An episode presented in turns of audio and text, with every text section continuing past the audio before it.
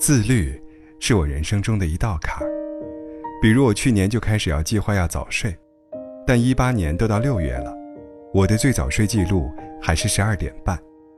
再比如，我也告诉了自己不可以随便花钱，但我每个月逛街的次数一如既往，买回来的衣服、鞋子什么的，都快堆成一座山了。所以最近，我好好反省了一下自己，人为什么不能自律呢？我想了想，因为不自律。是一件舒服且短期内看不到有什么代价的事情。一件事情做着舒服，就已经很讨人喜欢了，更别说短期内还看不到有什么代价，那不就是免费午餐吗？比如熬夜，熬夜追剧多开心呢，而且短期内察觉不出有什么影响，又不是熬个几天你头发就会掉光，要惯性熬夜过后。你偶然发现地板上隔了几天，便累积起了一大把头发，才会开始紧张。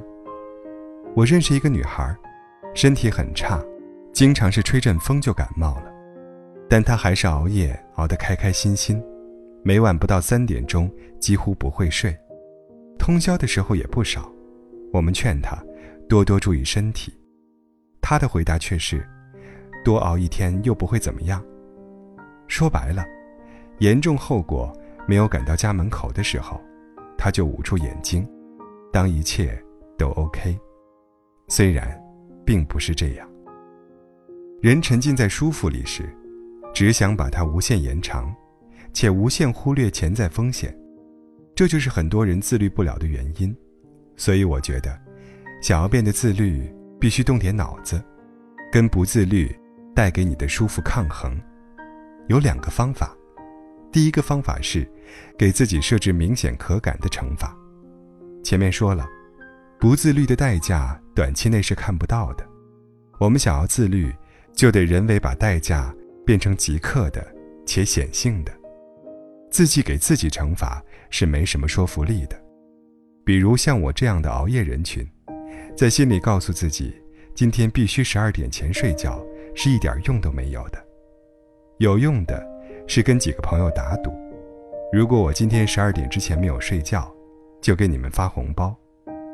十二点不睡觉不会心痛，但是给别人打钱会心痛的，所以很奏效。我之前花钱不节制，挣一千可以花八百，一进商场跟脱缰的野马一样。后来怎么管住自己的呢？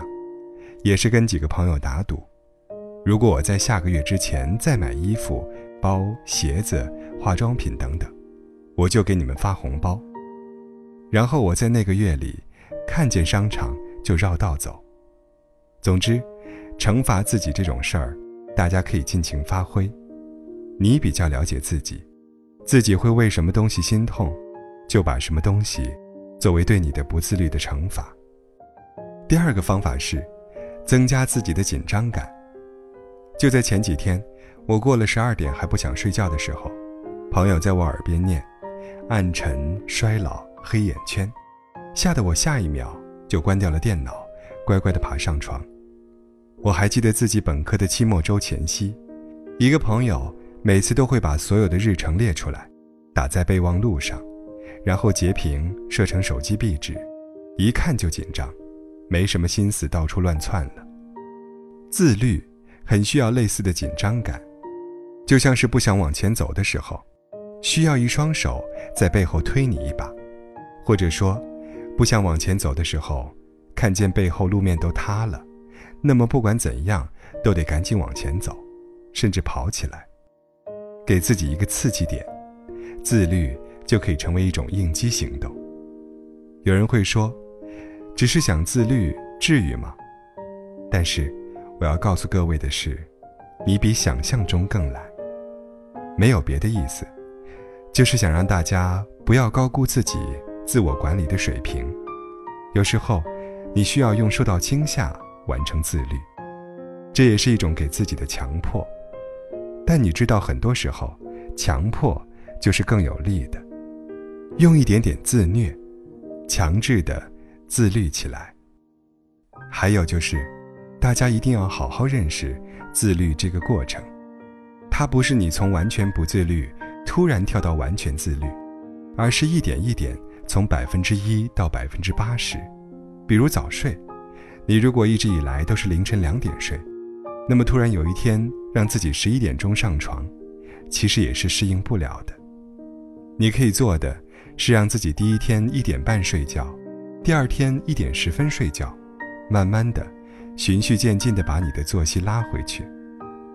很喜欢一句话：“自我控制是最强者的本能。”而我身边所有自律的人，无一例外的都过上了充盈、有序、日渐美好的生活。